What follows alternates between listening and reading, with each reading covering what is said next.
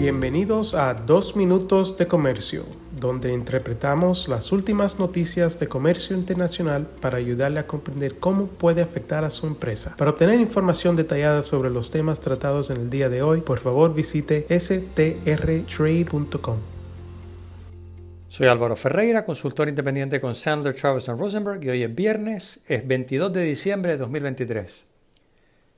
El Comité Selecto de la Cámara de Representantes sobre la competencia estratégica entre los Estados Unidos y el Partido Comunista Chino dio a conocer el pasado 12 de diciembre un informe bipartidista que describe una estrategia para, abro comillas, restablecer de manera fundamental la competencia económica y tecnológica de los Estados Unidos con China. Cierro comillas. Entre otras acciones, el informe propone aranceles mucho más altos sobre las importaciones estadounidenses de productos chinos, que si finalmente se adoptan, muy posiblemente podrían derivarse en una guerra comercial total entre los dos gigantes económicos.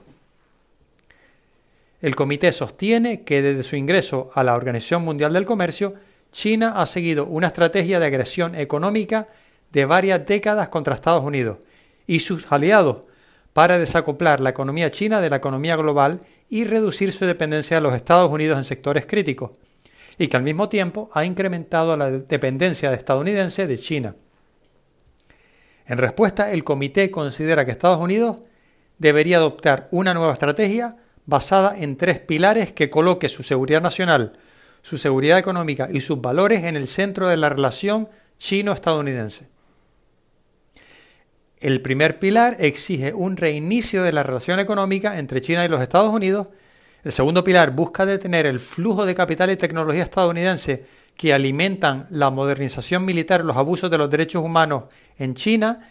Y el tercer y último pilar pide inversión en liderazgo tecnológico y en el desarrollo de resiliencia económica colectiva en concierto con los aliados de los Estados Unidos.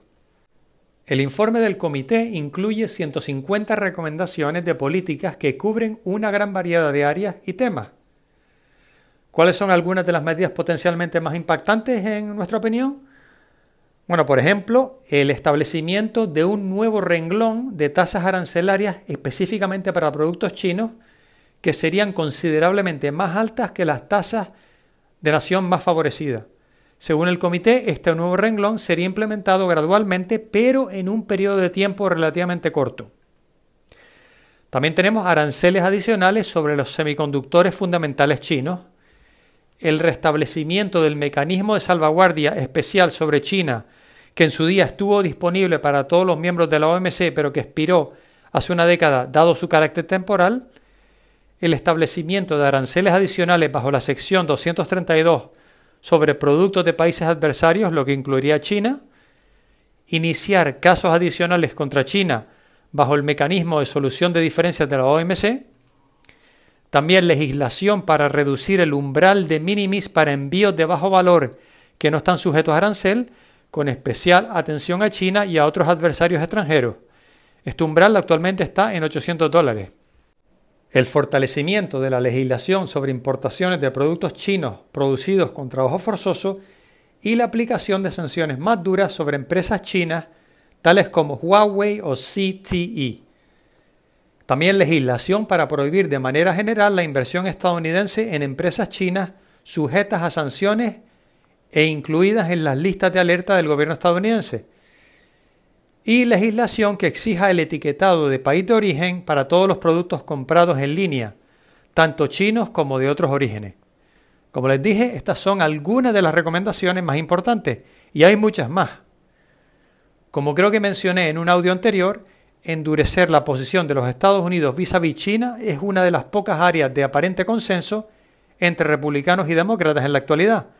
Así que hay bastantes posibilidades de que haya algún movimiento en este sentido. Antes de despedirme, me gustaría desearles una muy feliz Navidad, unas muy felices fiestas en general y mi agradecimiento por seguir semana tras semana nuestra pequeña contribución al apasionante mundo del comercio internacional. Con profesionales en nueve oficinas, Sandler Travis Rosenberg es la firma de abogados más grande del mundo dedicada a asuntos legales de comercio internacional, aduanas y exportación. Este podcast es exclusivamente para fines informativos y no constituye un servicio legal. La contratación de un abogado es una decisión importante que no debe estar basada solamente en publicidad. Pídanos que le enviemos información gratuita por escrito sobre nuestras cualificaciones y experiencia. Envíenos un correo a strespanol.strtrade.com.